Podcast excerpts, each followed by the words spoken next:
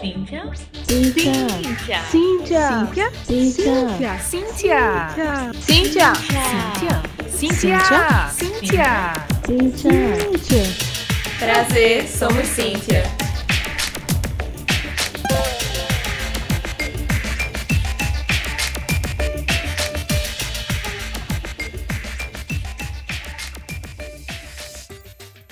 Olá, Oi, oi, gente. aqui é Erika. E aqui é a Lê. E se você não conhece a gente, nós fazemos parte do grupo Cíntia, o grupo de mulheres do Centro de Informática da UFPE. Eu e a Lê temos a iniciativa de tocar o podcast do grupo para falar sobre mulheres, tecnologia. E esse podcast você pode escutar, seja no Spotify, no Deezer, no Apple Podcast, Anchor, Cashbox, enfim, nas principais plataformas de streaming. E esse podcast, ele é lançado quinzenalmente às quintas-feiras de 18 horas nessas principais plataformas de streaming, onde a gente sempre está entrevistando e conversando com mulheres que estão envolvidas em tecnologia. E no episódio de hoje nós vamos conversar com Tassiana Falcão, uma mulher que além de amar gatos, viagens, vegetarianismo, é professora no Departamento de Computação e coordenadora do curso de Licenciatura em Computação da Universidade Federal Rural de Pernambuco. Ela fez graduação e mestrado no nosso Centro de Informática da UFPE, o SIM, e doutorado em Londres e pós-doutorado no Canadá. Confere aí.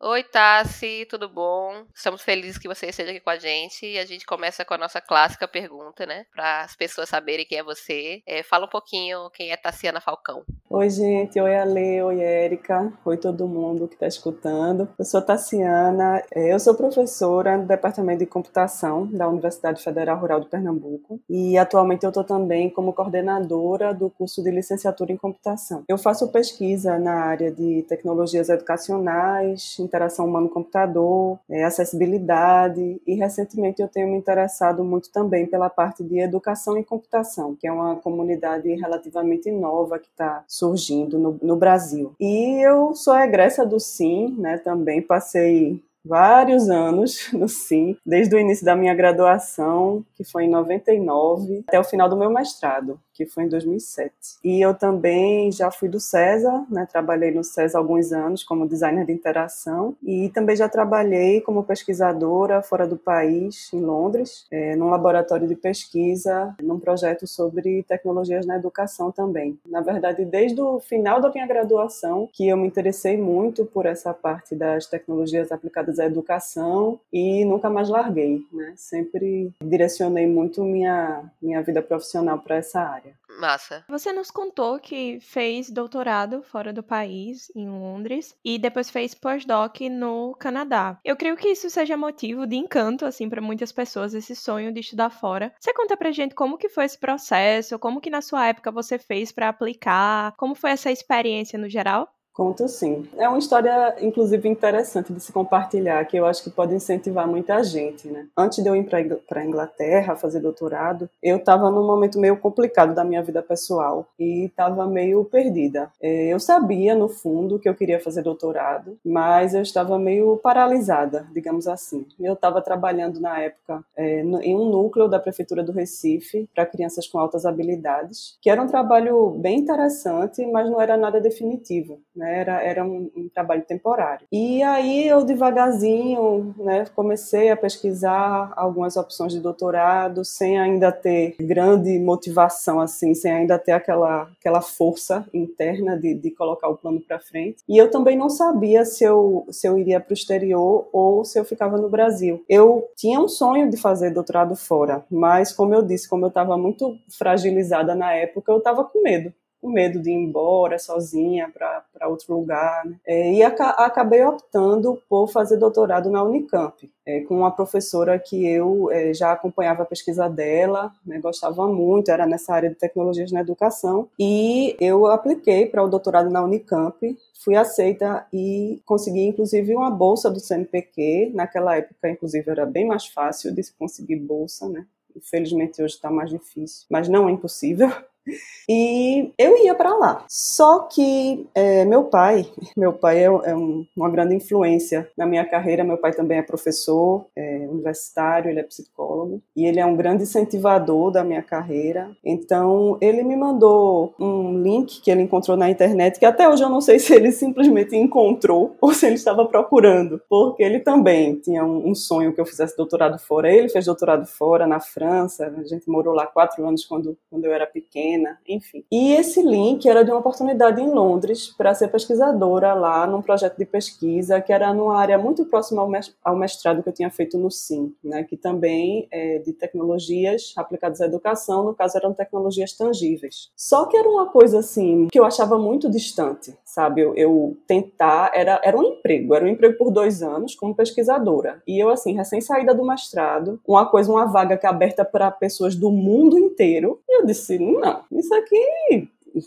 tem a menor chance, né? Só que eu olhei assim, pô, mas é tão a minha cara que eu vou tentar, né? Não vai dar certo mesmo, eu sei que eu não vou. Então, vou tentar. Pelo menos eu digo que eu tentei. E aí eu tentei, eu nem me esforcei muito assim na, nos documentos, sabe? Eu fiz uma coisa bem assim, ah, isso não vai dar certo. Por que eu vou passar horas aqui preparando currículo? Não, eu vou colocar o que é, o que eu sou mesmo, e eu não tenho que inventar nada, e mandei. Eis que chegou um e-mail dizendo para eu ir fazer a entrevista em Londres dali a alguns dias, que eu tinha sido selecionada para a segunda fase. E aí eu disse, pronto, lascou, né? E agora? ah! Naquela época nem era tão comum entrevista à distância, mas existia a possibilidade. Só que eu também amo viajar e sou meio louca assim. Então, quando disseram uma entrevista em Londres, eu disse: eu vou, eu vou. Eu tinha algum dinheiro na poupança, traba né, trabalhava, juntava meu dinheirinho, peguei um avião e fui. E morri de frio porque eu não tinha roupa para ir para inverno da, da Inglaterra. Vestia não sei quantas roupas uma por cima da outra, não dava conta. Foi horrível. Mas fui lá e fiz a entrevista e voltei pro Brasil. Passei tipo quatro dias lá. E depois que eu voltei, recebi outro e-mail dizendo me oferecendo a vaga. Então foi uma coisa assim muito louca, muito inesperada. Eu fiquei transtornada porque eu não sabia se eu queria ir, mas eu sabia que eu tinha que ir, porque agora eu tinha que ir, porque a vaga era minha e eu tinha que ir. Eu não tinha mais escolha. Então é, eu fui, né? E depois que eu cheguei lá é que eu é, entrei no doutorado. Na verdade, eu entrei no doutorado depois, eu já estava lá um tempo, trabalhando nesse projeto que era na universidade, e eu fui atrás do doutorado nessa mesma universidade e comecei o doutorado. Então foi tudo meio assim, não planejado, né? Avisei lá na Unicamp, obviamente, expliquei o que tinha acontecido, disse que eu não ia mais fazer doutorado lá. Até hoje, na verdade, eu sinto um pouco de pena, porque é também um grupo muito bom da professora Cecília Baranauskas. Uma, hoje ela tem um nome muito forte na área de tecnologias educacionais no Brasil, é uma diva maravilhosa. Mas foi isso, né? São as escolhas da vida. E assim, o seu nível de inglês, você já tinha fluência no inglês? Você aprendeu sozinha? Você fez algum curso? Como que foi isso? Sentiu medo de fazer tudo em inglês? Então, aí vem meu pai de novo. Eu não queria estudar inglês quando eu era mais nova. Eu tinha um abuso, eu dizia que eu não gostava, que a língua era feia. eu tinha aprendido francês porque a gente tinha morado lá, então para mim, ah, minha segunda língua é o francês, muito chique, não quero saber do inglês. Mas aí meu pai disse: "Não, você vai estudar inglês". E assim, eu eu tenho muita consciência do do grande privilégio que eu tive desde muito cedo sabe? Porque eu sempre fui muito incentivada na, na área intelectual e dentro de casa, meus pais liam muito. O acesso que eu tive às coisas foi muito grande, sabe? Muito grande. Então, é, meu pai me colocou à força no curso de inglês, mas acabou que eu gostei. E aí eu passei anos e anos e anos estudando inglês, aquele curso que você vai toda semana, duas vezes por semana, e vai aprendendo aos pouquinhos, sabe? Porque não se aprende uma língua da noite pro dia, né? É, então eu já tinha uma base boa do inglês. Claro que não é a mesma coisa. Eu lembro que a primeira reunião que eu tive com a minha é, chefe, que depois se tornou minha orientadora de doutorado, lá na Inglaterra, assim que eu cheguei, mega nervosa, obviamente, cheguei lá, bati na porta dela, aí ela disse: Ah, vamos ali tomar um chá. Que, que inglês, né? Não podia ser diferente, né? Vamos ali tomar um chá e conversar. então a gente saiu do prédio, era num lugar bastante central de Londres, tinha muitos cafés por perto. Fomos num café Ela pediu um chá, a gente sentou numa mesa e ela começou a conversar comigo assim, naturalmente. Nossa, para eu entender. E assim, ela falava baixo, ainda tinha isso. Baixo, rápido, inglês britânico, que é um sotaque muito forte, muito particular. E eu fiquei assim, tensa. O, o tempo inteiro da conversa, sabe? O meu foco era eu preciso entender o que ela está dizendo. Então, assim, no, no início é bem difícil. Na verdade, até o final continua sendo difícil, porque você nunca vai ser nativo, né? Então, é, não é a mesma coisa. Nunca é a mesma coisa do que se comunicar na sua língua mãe. Mas dá para dá desenrolar. Arrasou. Temos então um pedacinho pequeno dessa história em comum, porque eu também tive, diferente de você, eu não tinha a língua francesa como, como segunda língua, mas eu, por algum motivo, Deus sabe qual, eu gostava quando eu era pequena. Achava bonito. Não sei nem onde é que eu assistia, porque, né? Não sei nem que TV que eu vi francês para gostar. Mas eu queria fazer francês quando eu era pequena. Quando eu lá tinha, sei lá, meus 12 anos, 10 anos, assim. E aí eu lembro que uma vez eu fiquei nessa história de fazer, né, cursinho. E meu pai disse: Que francês, menina? Francês pra quê? Serve pra nada francês. Vai fazer inglês. Enfim, na época específica eu não fiz nada, porque eu ainda era. É, eu acho que eu tinha uns 10 anos ainda, mas depois, é, quando eu fui fazer de fato, ali perto da, no final do, do, ensino fundamental, aí eu fiquei com isso na cabeça, né? É, eu tenho que fazer inglês, né? Que meu pai disse que francês não serve pra nada. aí fui fazer inglês, fiz, fiz lá meus 3 anos e meio, 4 acho de inglês, daquela coisa exatamente do cursinho, de, né? Ir pro cursinho duas vezes por semana, né? Cursinho da, dessas escolas de inglês. Mas é engraçado que não, não acho que com o mesmo pensamento, né? Porque são contextos diferentes mas eu, eu lembro muito disso. Que ele disse: francês serve pra nada, não, minha filha, vai fazer inglês. É, hoje eu vejo assim, é, os alunos, né, meus alunos, eles têm essa barreira do inglês, né? Eles não têm, muitos não têm esse mesmo privilégio de ter tido a oportunidade de fazer cursinho de inglês Aí aparece, quando eles entram na universidade, aparecem várias oportunidades e vários empregos pedindo fluência em inglês, né? Então, é, é, um conselho que eu deixo desde já, assim, se for algo que, que você tem alguma oportunidade de fazer, às vezes tem cursos que a própria universidade oferece, às vezes gratuitos, às vezes um valor simbólico, né? Então, tem algumas oportunidades, né, diferente do, do cursinho tradicional, que realmente é caro, eu aconselho, né, dê prioridade, dê prioridade por porque hoje em dia está é, tá cada vez mais provável que você vá precisar né, da fluência nessa nossa segunda língua. Então, é uma, é uma competência que vale muito a pena é, priorizar, eu acho.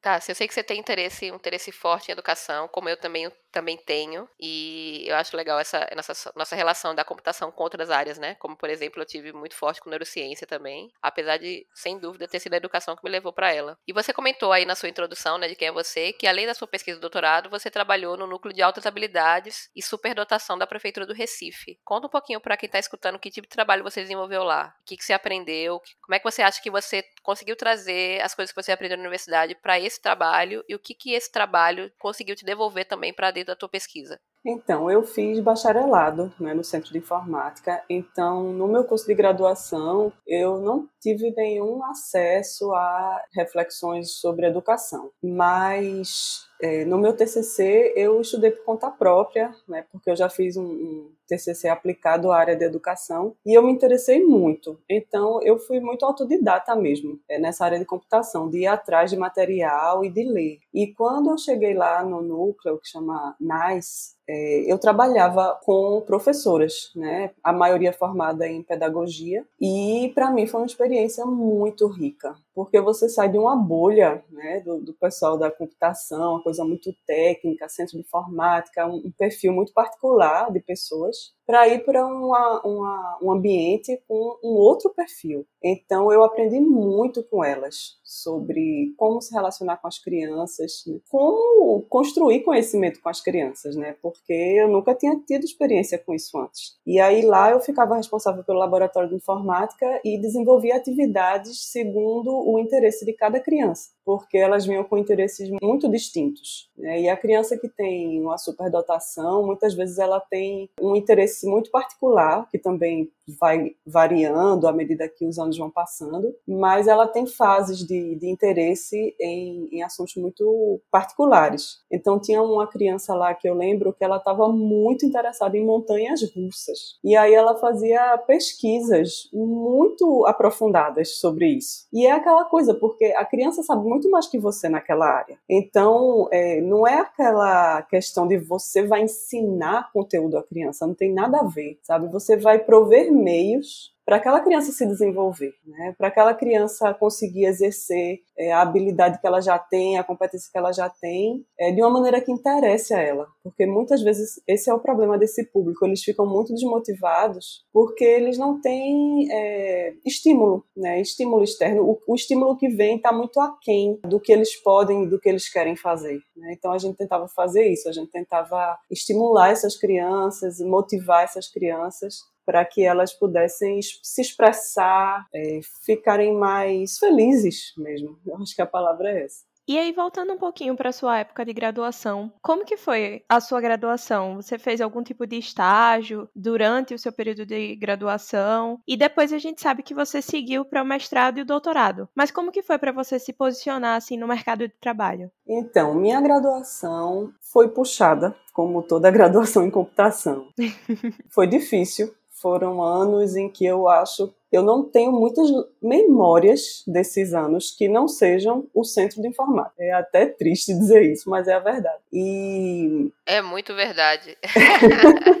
mas assim, eu queria até já deixar uma mensagem também em relação à graduação em computação, né, de que a gente não deve desistir, né, em frente às dificuldades. E não é um problema nosso, é porque é difícil mesmo, todo mundo vai achar difícil. Então eu lembro que no meu segundo período foi quando veio a primeira grande barreira para mim, que foi a disciplina de algoritmos e estruturas de dados. Que no primeiro período em linguagem de programação eu não tinha sentido tanta dificuldade. Mas quando chegou em algoritmos, naquela época, né, hoje não é mais esse currículo, mas naquela época era assim, eu realmente tive muita dificuldade em conseguir fazer fazer as atividades da disciplina. E eu gostava muito da professora, era a professora Kátia, e ela, eu achava ela uma ótima professora, eu gostava muito das aulas dela e eu achava muito interessante. Só que quando eu me sentava na frente do computador e abria o compilador Turbo C, que eu nunca vou esquecer, que hoje em dia as pessoas não devem nem saber o que danado é isso, mas era uma tela preta com as letrinhas brancas e não tinha mouse e era tudo no teclado. Imaginem programar assim, pois é. é. Não dava certo, né? Simplesmente não dava certo. então eu ficava muito desesperada, mas assim, desesperada de chorar. Eu chorava mesmo, porque eu sempre fui aquela aluna aplicada, né? Na escola eu me dava muito bem, então eu não estava acostumada a falhar. E não foi fácil para mim chegar e ver que eu não conseguia fazer. Era uma coisa assim que eu não conseguia aceitar que eu não conseguia fazer e que eu não entendia por que eu não conseguia fazer. Então ficou muito marcado para mim essa primeira experiência de dificuldade que foi a disciplina de algoritmos, mas consegui, né? Eu passei na disciplina, fui aprovada, é, à custa de muitas lágrimas, mas fui. E no final é, da graduação eu acabei sendo aluna laureada, né? Então podia parecer que estava tudo dando errado, mas no final deu tudo certo. Né? Então é, a gente precisa realmente persistir. Hoje em dia eu digo isso muito aos meus alunos, né? Uma das palavras-chave nessa área é persistência. É, vai dar errado, vai dar, sempre vai dar errado, mas depois vai dar certo. Chega uma hora que dá certo. É, então, na graduação eu não fiz estágio, porque desde o início eu não me vi trabalhando como desenvolvedora no mercado. Eu passei grande parte da minha graduação buscando o que é que eu ia ser. A verdade é essa. Eu estudava muito para tirar boas notas e tal, mas eu não sabia qual era o caminho que eu ia seguir, né? Eu não sabia. E eu não tinha vontade de ir para o mercado. Então eu acabei entrando no iniciação científica, com a professora Kátia, inclusive, é, na área de bioinformática, e eu passei vários anos com ela em iniciação científica e aprendi muito dessa parte de pesquisa e eu gostava muito. E comecei a aprender sobre escrever artigos, nós fomos para alguns congressos. Foi uma experiência muito boa, muito boa mesmo. A professora Kátia era uma excelente pesquisadora. Eu digo era porque hoje ela está aposentada. É, então foi uma experiência muito boa para mim e eu acho que eu me encontrei ali nessa área de pesquisa. Só que eu não fiquei na bioinformática, né? Quando foi no final da graduação, chegou um professor novo no Centro de Informática, o professor Alex, e eu estava, eu acho que no meu penúltimo semestre quando ele chegou, e ele ofereceu uma disciplina optativa, inclusive no departamento de design. Eu achei aquilo super interessante, uma coisa muito diferente do que eu tinha visto até então no, no SIM. E eu fui lá cursar a disciplina. E eu nunca esqueço da primeira aula de Alex que eu assisti, que eu quase chorei de emoção. Assim, porque quando eu assisti aquela aula que era sobre tecnologias na educação, eu disse: achei, finalmente eu achei. Então, fica aqui meu segundo conselho. Se você está fazendo graduação em computação e você está achando está perdida e talvez achando que aquilo não é para você, calma, porque ainda pode aparecer alguma coisa né, que vai despertar realmente a paixão. Eu acho que a palavra é essa. Quando eu vi aquela aula de Alex, sem falar que Alex também ele fala muito bem, então isso ajuda, né? Quando eu vi aquela aula, eu disse: agora sim eu sei para onde eu vou, né? E tanto é que daquele dia em diante nunca mais eu saí dessa área e eu tive a a missão muito dura, digamos assim, de procurar a professora Kátia para dizer a ela que eu ia mudar de área, que eu não ia fazer o TCC com ela. Isso foi muito difícil para mim, mas ela super entendeu. E aí eu dei essa virada no final da graduação. E para mim o caminho natural foi emendar com o mestrado. Realmente assim não, não fiz nenhuma pausa da, da graduação. Eu já apliquei para o mestrado, já fui aprovada, já entrei, estava no mesmo lugar, né? Não, teve, não mudou muita coisa, para falar a verdade. Foi mais tranquilo. O mestrado para mim foi bem mais tranquilo do que a graduação. E aí depois é, foi quando eu fui, dei uma pausa depois do mestrado, né? Tive umas questões pessoais de vida, umas escolhas, uns planejamentos que deram errado. E aí depois veio a, a, a Inglaterra, que eu já comentei aqui. Eu achei que eu tinha descoberto tarde, viu? Porque eu descobri no sétimo período o que, que eu gostava foi IA, né? No meu caso foi IA. Assim, o que me pegou ali para dizer, meu Deus do céu, que eu tô fazendo essa graduação e mudou a chave para mim foi a aula de IA, né? Primeira aula de IA ali, eu, gente, que coisa incrível. Aí eu achei que era longe, que é sétimo período, tu fosse no penúltimo. Exato. Vejam aí, minha gente, não percam a esperança não.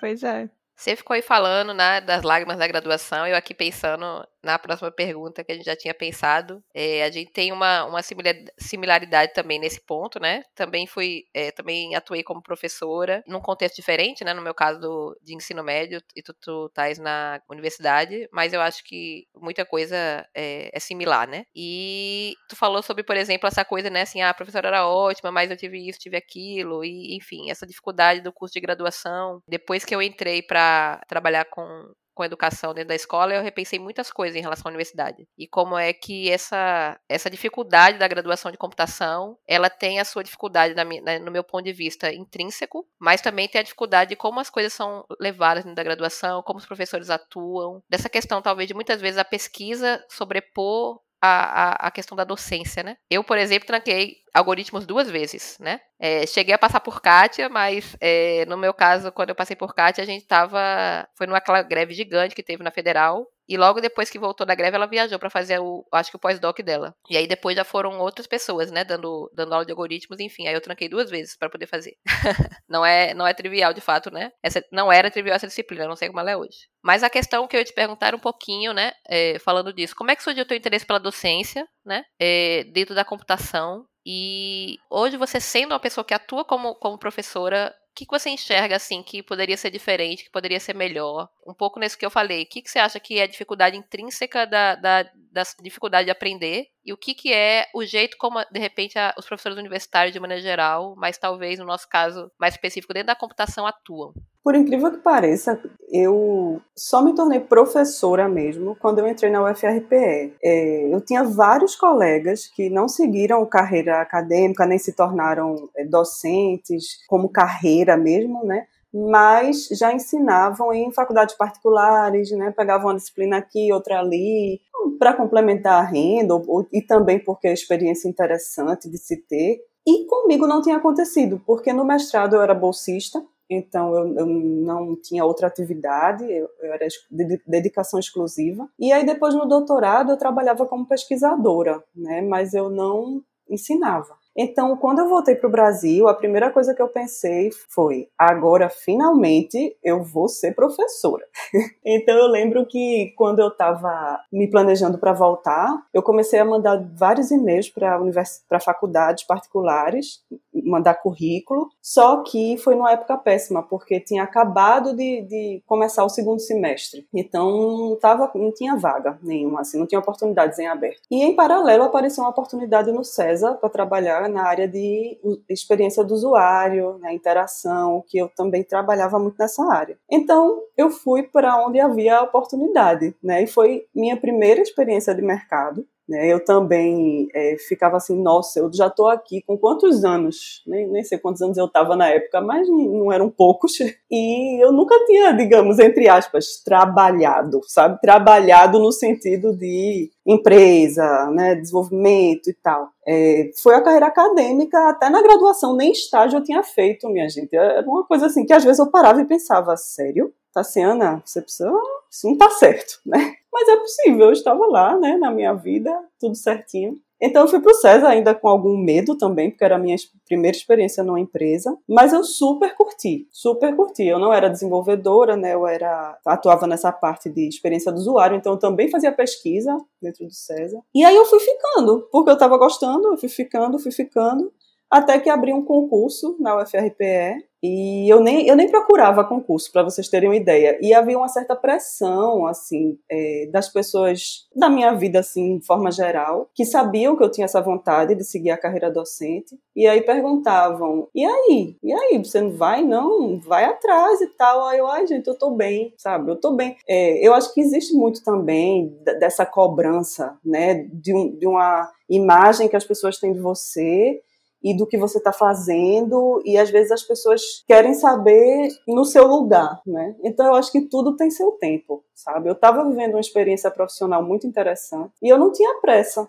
não tinha pressa. Eu, calma, calma, eu estou bem aqui agora. Só que quando apareceu esse concurso era uma vaga de novo, exatamente na minha área. Então foi um amigo meu que já estava na rural e disse: Olha, abriu essa vaga aqui. E aí, quando ele me mostrou a vaga, eu disse: de novo, eu disse, lascou, vou ter que fazer, porque eu não posso não fazer esse concurso. então eu fui fazer o concurso e passei e fui aprovada e saí do César com a dor no coração, mas saí e aí entrei na Rural em 2013 e foi o meu a minha primeira vez em sala de aula foi quando eu entrei no primeiro dia de aula com a turma lá, entrei, botei meu pezinho em sala de aula e foi muito assustador, né? porque eu era agora uma professora universitária que não tinha tido uma experiência em sala de aula antes mas que de alguma forma todos achavam que deveria ser professora.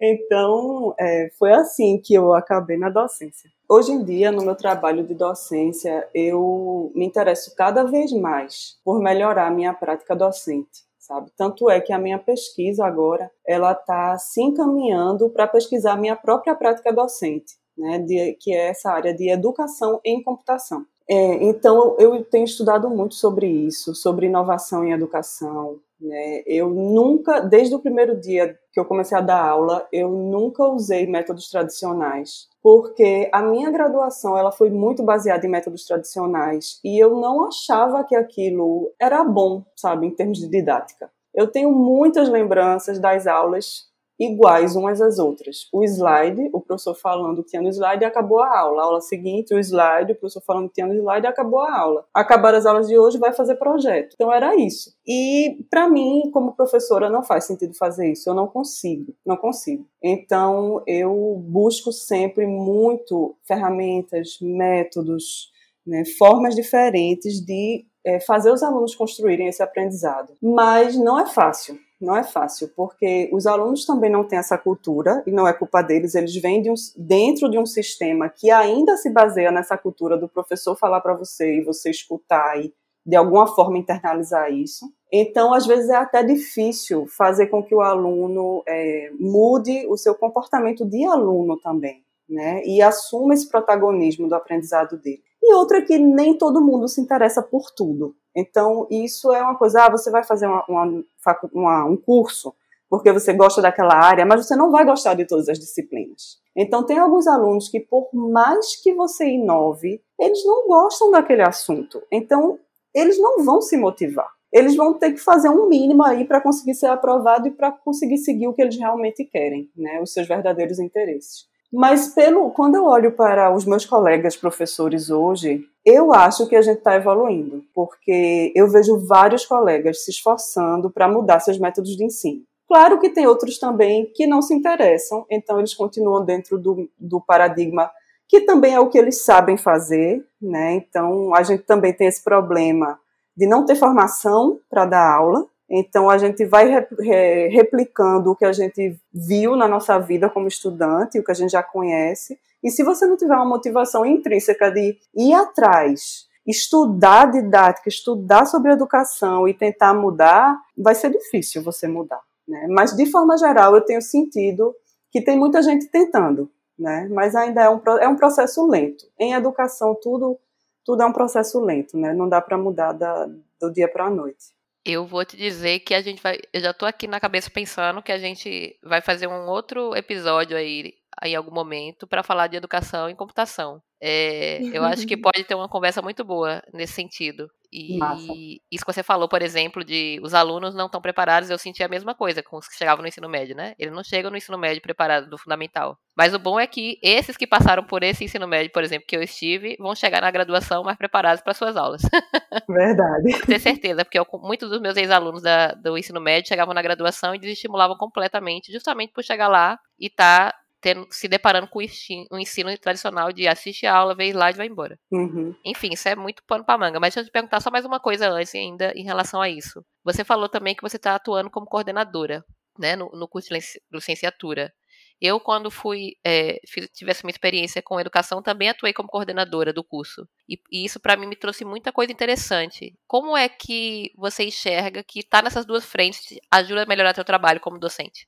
Nossa, demais. Eu me interessei ainda mais é, por melhorar minha prática é, desde que eu entrei na coordenação, porque você recebe muitos alunos na coordenação de curso e você fica sabendo das histórias, você fica sabendo das dificuldades, dos problemas, você fica sabendo de coisas boas e coisas ruins. É, então, tanto em relação aos alunos quanto em relação aos professores. Isso mexe com você. Os alunos procuram você em busca de ajuda. E aí tem coisas que dependem de você como professora, tem coisas que dependem de você como coordenadora, tem coisas que não dependem de você. Né? Por exemplo, hoje em dia tem muita gente com muitas questões é, emocionais, né, que eu acho que faz parte aí da nossa sociedade hoje em dia, que está difícil mesmo. E aí é, não tem. Isso se refere também ao que você tinha perguntado antes das dificuldades é, em torno do processo de ensino e aprendizagem. Né? Então, isso é algo que a gente também tem se preocupado na universidade, de criar espaços em que esses alunos possam ser ajudados nesse sentido também, né, de ter algum conforto emocional, porque a pressão é muito grande também do aluno universitário, né, a gente já sabe, tem muitas pesquisas sobre isso. Então, a coordenação certamente ela, ela dá um acesso que você só como professora não tem, né, um acesso que amplia sua visão e lhe deixa mais ciente é, dos desafios e do quanto a gente precisa se dedicar e trabalhar para melhorar o ensino e o ambiente universitário. É, e partindo agora para uma perspectiva assim mais pessoal, quando foi que você, Tassiana, se identificou com as questões do movimento feminista. Como que foi esse processo de autodescoberta? E foi a partir dessa descoberta que você se envolveu em grupos como Meninas Digitais, da Sociedade Brasileira de Computação, e o Minas, do Porto Digital. E assim, o que, que você acha desses grupos hoje? Então, eu cresci, eu acho que eu já cresci feminista, mas eu não sabia disso. e eu também não conhecia o o termo, eu acho, nem o movimento, mas eu não me identificava com o estereótipo feminino, digamos assim, né? Que até hoje eu não me identifico, mas hoje eu já sei lidar melhor do que naquela época da adolescência, principalmente, que é quando começou a, a surgir esse incômodo, né? Então, a forma como eu reagia era muito assim, pronto, tipicamente era, eu queria ter nascido homem. E hoje, quando eu reflito sobre isso, eu entendo por que, que eu falava isso. Eu falava isso porque eu queria ter a liberdade que eu via nos meus colegas homens. Né? E eu me sentia muito sufocada pelas cobranças que existiam por eu ser uma menina, uma mulher, é, principalmente em relação a corpo, a vaidade, a beleza, que eram coisas que a vaidade não era natural para mim, não era eu não me interessava por questões de, de beleza ou estética. Ou... Então, tudo para mim era muito sofrido, porque eu, eu me, me via arrastada para dentro desse meio e eu não sabia me comportar ali. E eu me achava super deslocada em tudo, nas conversas das meninas, em ter que ir para um salão, ia ter um casamento, eu tinha que fazer unha. E... Enfim, eu tenho ter traumas terríveis de salão de beleza. Salão de beleza, para mim, é o sinônimo do inferno. Até hoje é um pouco assim. Somos duas. Mas eu não sabia o que era aquilo. Então, assim, eu queria ter amigos homens, porque eu achava os homens mais legais, sabe? Eu não queria estar falando de estria, celulite, esmalte, batom. Eu queria falar de futebol, eu era louca pro futebol. Nenhuma das minhas amigas gostava de futebol. Eu vivia implorando pro meu pai me levar para a Ilha do Retiro, que eu era rubro-negra doente na época. E ele não gostava muito de ir para estádio, então eu não ia, e era uma frustração. Enfim, então eu, eu cresci nesse contexto e eu não me entendia, né? Assim, eu não, não sabia o que fazer com tudo aquilo. E aí, aos poucos, o, o, feminismo ele só apareceu na minha vida bem mais tarde, bem mais tarde. Eu acho que eu acho que foi ainda depois que eu voltei da Inglaterra, depois acho que só quando eu comecei mesmo minha carreira acadêmica, que eu comecei a despertar mais para isso, com as redes sociais, né, vendo as pessoas falarem, mas aí foi assim exponencial, né? Quando eu comecei a conhecer, eu comecei a me entender em muitas coisas e hoje eu não quero mais ser homem. hoje eu quero ser mulher, porém livre, né? Livre, podendo fazer o que eu quiser os 30 anos para mim foi um marco. Eu amei fazer 30 anos. Eu não sei que efeito psicológico foi esse que aconteceu quando eu fiz 30 anos. É como se tivessem tirado as algemas assim dos meus braços, sabe? E eu disse: agora eu vou fazer o que eu quiser. Eu não, não me importo mais com o que as pessoas falam. Se eu quiser deixar meu cabelo ficar branco, eu vou deixar, como eu estou deixando até hoje. Né? Se eu não quiser fazer unha, é claro que algumas coisas eu ainda não consegui, não, sabe? É, não é tão fácil assim. A gente sabe que não é fácil. Mas é, hoje eu entendo que a gente precisa se unir para poder é, não ter que se enquadrar no estereótipo. Eu acho que esse é o grande problema. Né? Aí você fala, ah, feminista, diz que a mulher não pode isso, não pode aquilo. Pelo contrário, a gente quer que as mulheres possam o que elas quiserem escolher e não o que a sociedade diz que elas têm que ser. Né? Quem gosta de ir para salão vai, quem não gosta não vai. Né? Então, é, essa liberdade de escolha é que é, eu acho que faz muita diferença. E em relação à sua participação no Meninas Digitais e no Minas do Porto Digital, o que, é que você acha assim desses grupos?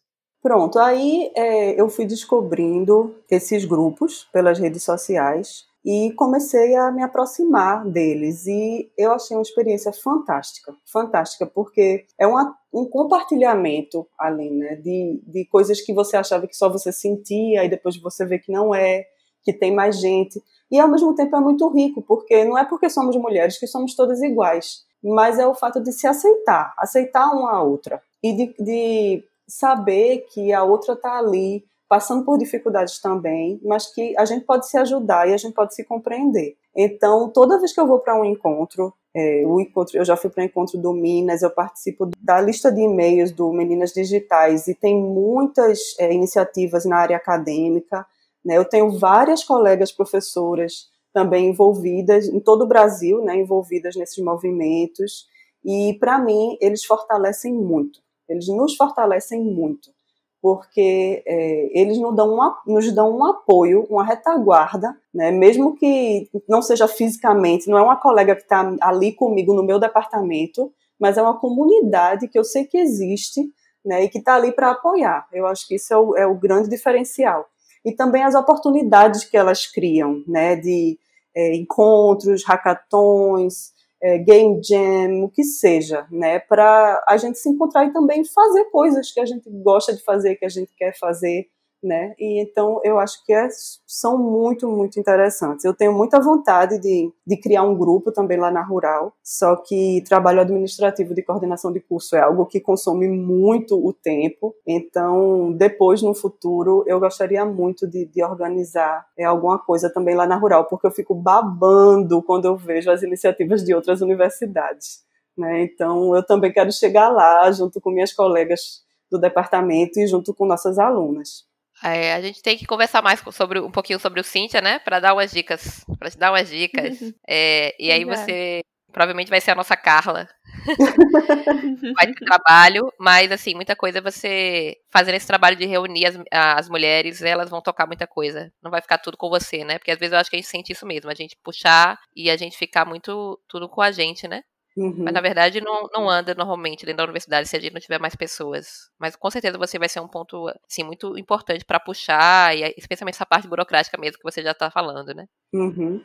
Então, falando de feminismo, a gente não tem como não falar, da, é, de conectar com a pergunta que a gente quer fazer em relação à questão mais política, né? É, a gente é contemporânea ali de graduação, né? Você fez, você entrou em 99, eu entrei em 97. É, a gente se conhecia ali, né? Não era tão próximo, mas conhecia, enfim. A gente tem um amigo em comum, né? É, que é Vivi, então isso acabou que sempre deixava a gente, eu acho que sabendo notícia uma da outra, né? Uhum. Nas redes sociais. Mas aí com as redes sociais também fica mais fácil, apesar de Tassiana não ser, ser menos de rede social do que eu, né? mas tudo bem. É... mas enfim, a gente se encontra, né? A gente se encontra é, nos lugares, não só lugares de cultura, por exemplo, que a gente, que a gente gosta, mas a gente já se encontrou também também espaços que eu vou dizer assim que tem uma atuação mais política, né? A gente se encontrou, por exemplo, ano passado, né, na, na manifestação do 15 de maio, né? E eu sei que você considera essa atuação política muito importante, né? Como eu, como a gente considera. Mas conta um pouquinho para quem está escutando a gente, por que, que você considera que é importante que a gente tenha essa atuação cidadã política na nossa vida? Eu tenho um sonho que é que as pessoas se interessem por política, mas se interessem não só assim de ler sobre o, votar consciente, se interessem a ponto de querer participar ativamente, por exemplo, como candidata. É, e aí falam, e por que então você não vai, né? Dá o exemplo. Eu, pois é, eu não tenho essa coragem. Talvez um dia eu tenha, mas por enquanto eu não tenho. Mas eu acho que existe um preconceito muito grande com política no Brasil que, que afasta as pessoas boas. E aí acaba que é muito comum as pessoas dizerem: ah, não tem quem votar, não tem ninguém, né? Aí você diz, mas tem 10 candidatos. Não, mas não tem quem votar. Por quê? Porque elas não estão se identificando com nenhuma das pessoas que se propuseram a estar ali como candidatas. Né? Então, cadê as pessoas com quem a gente se identifica? Por que elas não estão ali candidatas, por exemplo, para nos representar? Né? A gente fala tanto de representatividade e é uma coisa muito importante. Mas eu acho que de uns tempos para cá, eu tenho achado muitas pessoas para me representar na política. Infelizmente, eu ainda não consigo eleger a maioria delas. Mas elas existem. E eu acho que a gente quebrando esse preconceito de que, ah, é político, não presta. Quem é essa pessoa? Vereador, e não presta. Quem é essa pessoa? Deputado, não presta. Então, se a gente for julgar as pessoas dessa forma, a gente não vai avançar, porque a gente não pode viver sem a política. Como gente vai viver? Vai viver na anarquia? Não vai. Então, eu acho que a gente precisa se interessar, participar, cobrar, se candidatar, para se candidatar tem que estar num partido político, então que esteja, né? Porque também existe esse preconceito com o partido político. As pessoas às vezes têm até vergonha de dizer. Uma pessoa como eu, por exemplo, eu vejo pessoas como eu se candidatando hoje em dia, né? Uma coisa muito diferente de antes, quando você olhava aqueles candidatos, não tinha ninguém como eu. E hoje tem, tem pessoas que dizem essa pessoa é como eu, é uma mulher da minha idade que pensa como eu, né? Que fala coisas que eu poderia falar. É, e às vezes essas pessoas sofrem, sofrem preconceito por estarem ali. Então eu acho que a gente precisa mudar esse esse pensamento. E o fato de ser mulher torna as coisas ainda mais difíceis. A gente sabe como a gente é exposta né, com, com julgamentos em relação a, a questões que os homens não passam, né, não sofrem esse tipo de, de ataque. Então é ainda mais difícil, mas é muito necessário. É, quero dizer que, como a pessoa que está lendo sobre anarquismo, a gente precisa conversar sobre isso. Ah, é? Olha aí, olha aí as alternativas. Assim, vai ser o quê? Vai ser uma anarquia? Então, vamos conversar depois um pouquinho. Vamos, eu já estava esperando a Erika se pronunciar, eu estava aqui. Ela vai se pronunciar.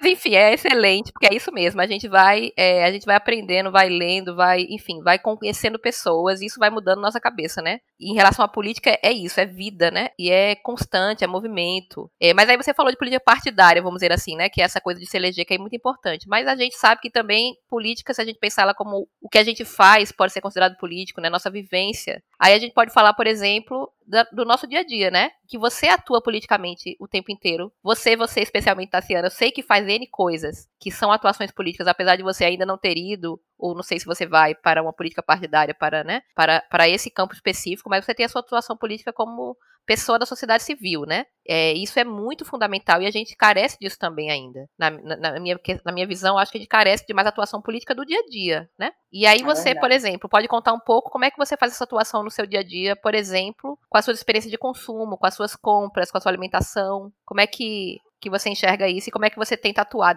nesse ponto? É, eu gosto muito de divulgar iniciativas locais, por exemplo, né? Eu acho que o sistema capitalista ele é muito cruel, na minha opinião. E eu vejo hoje em dia algumas é, alternativas de uma, uma volta a uma certa humanidade, sabe? Então, em vez de ir numa grande loja, um grande supermercado que é de uma multinacional, não sei das quantas, eu vou ali no Instagram e encomendo alguma coisa de uma pessoa que produz localmente, sabe, que vive daquilo. E aí eu divulgo aquela, aquele serviço, aquela pessoa. E essas trocas é, são muito diferentes, porque é quase, às vezes é quase um escambo também, né? Não no meu caso específico, porque eu não produzo e vendo nada, mas eu vejo as pessoas umas com as outras nas redes, sabe? Às vezes fazendo essas trocas. E é uma coisa muito mais afetiva e muito mais humana né, e muito menos exploradora do que os grandes comércios. Então, isso é uma coisa que eu gosto muito de fazer e a gente tem muita opção hoje, né, de pessoas que a gente pode ajudar e consumir e consumir de uma maneira muito mais consciente e muito mais saudável, inclusive. E as feiras agroecológicas também, eu sou muito fã, né? então é uma, é uma maneira também de alimentar esse ciclo do pequeno agricultor que está ali produzindo com esforço,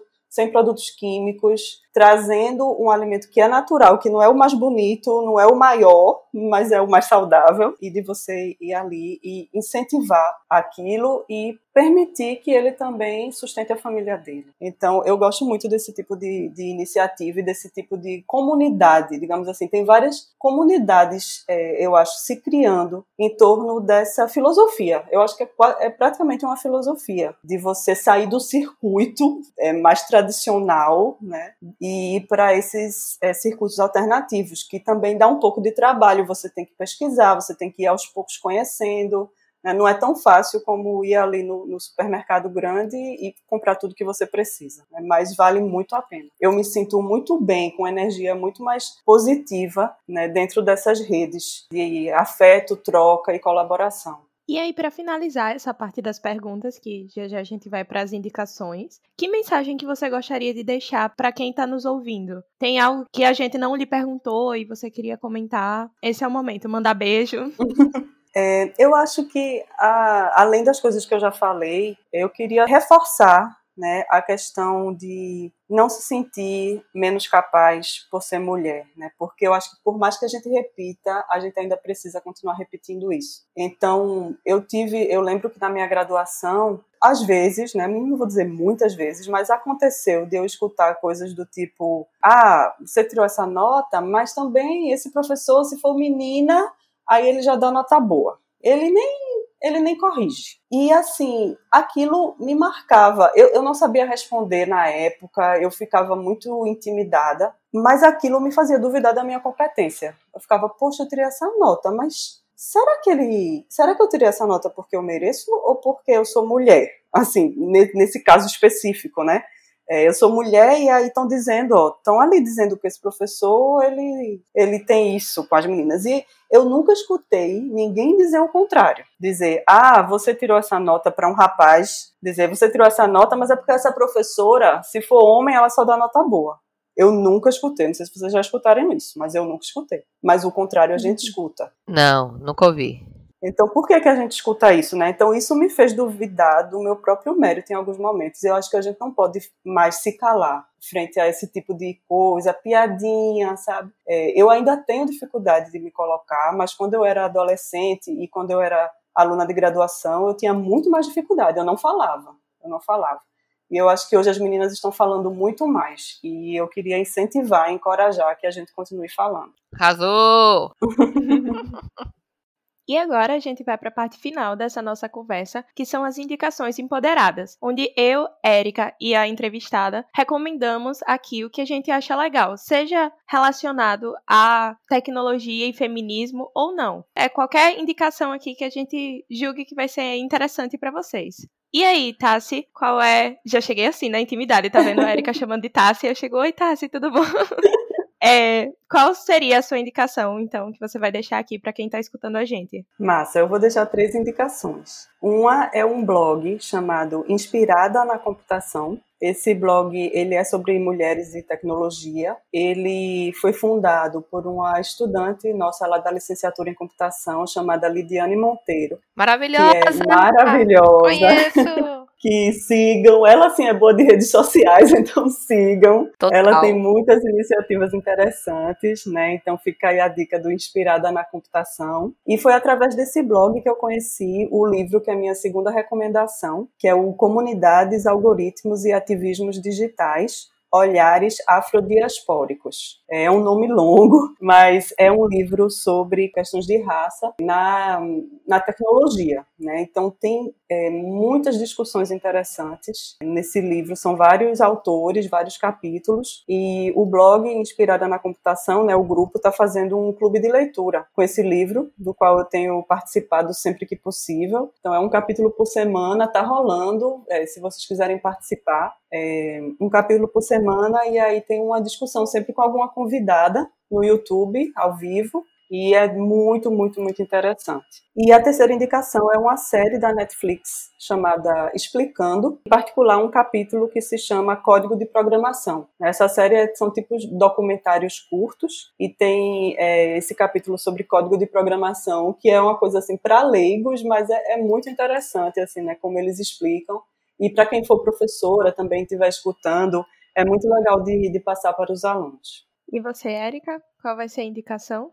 Então, né, eu nem tinha, eu para variar não tinha pensado com antecedência, mas foi bom por quê? Porque aí nessa, nesse finalzinho de conversa com Tassi, me lembrei de uma coisa ótima para indicar, que eu acho que pode ser muito boa para todas é, que tiverem um interesse no que eu falei sobre anarquismo, né? Então, quando eu comecei a me interessar sobre esse assunto, inclusive através de algum podcast que eu escuto, é, eu encontrei, a pessoa me indicou esse, esses vídeos, né? Então, são três vídeos que tem no YouTube, de 50 minutos mais ou menos cada um, é tipo um doczinho, é em francês, Tassi. Tu pode escutar, inclusive, ó. É, provavelmente escutar de boa, né? Nós, mortais, vamos escutar com legenda. Tem legenda, gente, linda, legenda bonita, amarela, boa, grande. É... Mas, enfim, é uma produção francesa, muito bacana, que chama História do Anarquismo Sem Deuses e Sem Mestres. É, então são três, né, três vídeos, cada um com um período da, né, período ali, acho que 10 anos, não lembro exatamente, mas você, a gente vai deixar os links todos certinhos. E ele é muito bacana para dar uma visão do que que é, né, do que que é o anarquismo, do que é, como é que surgiu essa, essa questão, né, e como foi desvirtuado. É, eu acho que eu tenho uma, uma, um interesse, eu me interessei muito pelo anarquismo por conta da desvirtuação da palavra, né, que eu acho que é o que aconteceu com o feminismo, né. Eu quando também demorei para descobrir sobre feminismo e quando eu escutava era uma palavra feia, né, tipo, feminismo era uma coisa feia, feminista era uma coisa horrível. E a gente percebe que existe, de fato, né, uma, uma elite que tem interesse em desvirtuar as palavras. Então, anarquismo é uma palavra muito desvirtuada, associada a tudo que é errado, a tudo que é desorganizado, a tudo que é, enfim. E foi muito bacana, eu ainda tô muito no início desse, desse estudo, né, mas eu gostei muito desses vídeos, eu acho que eles são bem bacanas para dar uma introdução, uma ideia. E aí, se você, assim, assistir e não gostar,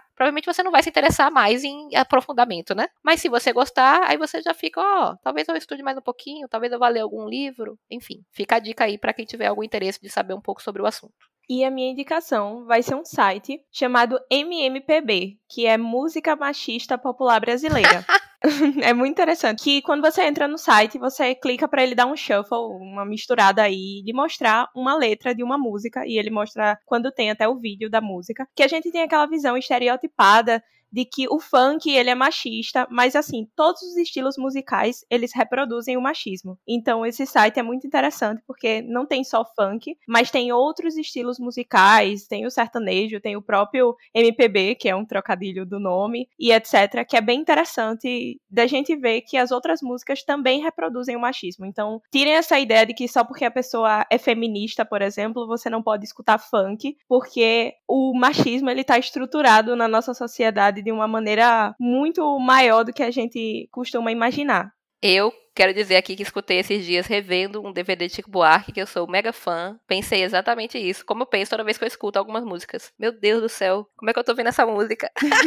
é isso mesmo. Eu também, eu agora, ou às vezes eu, eu ouço uma música e digo, oi? Música assim que eu gostava minha vida inteira, sabe? É, um, exemplo mais chocante que eu tive foi uma música de Zeca Pagodinho chamado Faixa Amarela. Não sei se vocês conhecem. É um hum. pagode assim bem gostosinho. Só que eu parei para prestar atenção na letra. Minha gente, eu cantava essa música assim normalmente. E a letra é uma coisa terrível. Depois procurem. Zeca Pagodinho, faixa amarela. e vejam a Pois é. Estragando aí as músicas, gente. Mas é brincadeira, dá pra ouvir ainda assim. A gente, a gente ouve, a gente ouve no, em casa, né? Caladinha. É. o funk é uma mão no joelho e a outra na consciência.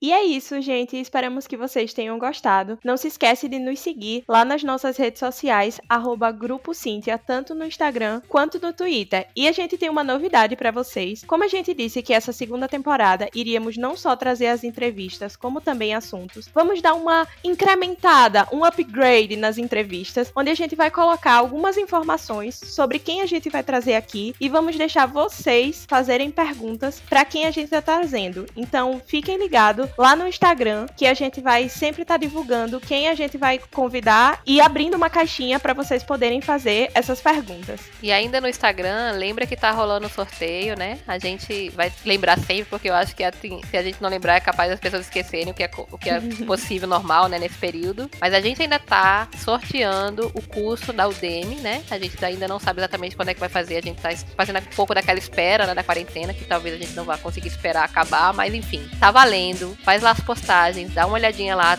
Então lembrando que a gente tá com sorteio, se você é, for lá no destaque, no, em sorteio, você vai achar os detalhes de como é que você participa, como é que você pode concorrer a esse curso, para você ter a oportunidade de escolher é, dentre algumas, né, dentre algumas áreas, um curso para você aprender um pouquinho mais sobre computação. Então, participa do sorteio, que quando a gente for fazê-lo, a gente avisa com antecedência aqui também nos episódios, para você ficar ligado e saber se você vai ou não ganhar essa, essa, esse curso, né? E não esquece de divulgar é, os nossos episódios, as nossas iniciativas, divulgar esse próprio sorteio do Instagram, as perguntas da rede social, colocar a sua opinião, colocar suas dúvidas, seus elogios, é, suas críticas pra gente com as hashtags Somos Cintia e Mulheres Podcasters, pra gente poder ficar mais ligado e cada vez ter um podcast que faça mais sentido pra gente e pra vocês. E sobre o episódio anterior, onde a gente brincou sobre duas verdades e uma mentira. A mentira que eu tinha contado é que eu não sei andar de bicicleta. E eu acho que muita gente se confundiu porque eu disse eu não sei andar. E essa é a mentira, porque eu sei andar de bicicleta. E sim, eu já fui uma das ganhadoras do concurso de cosplay e eu tenho tatuagem relacionada a jogo.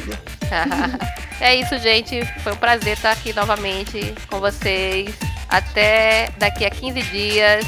Tchau, tchau. Cheiro.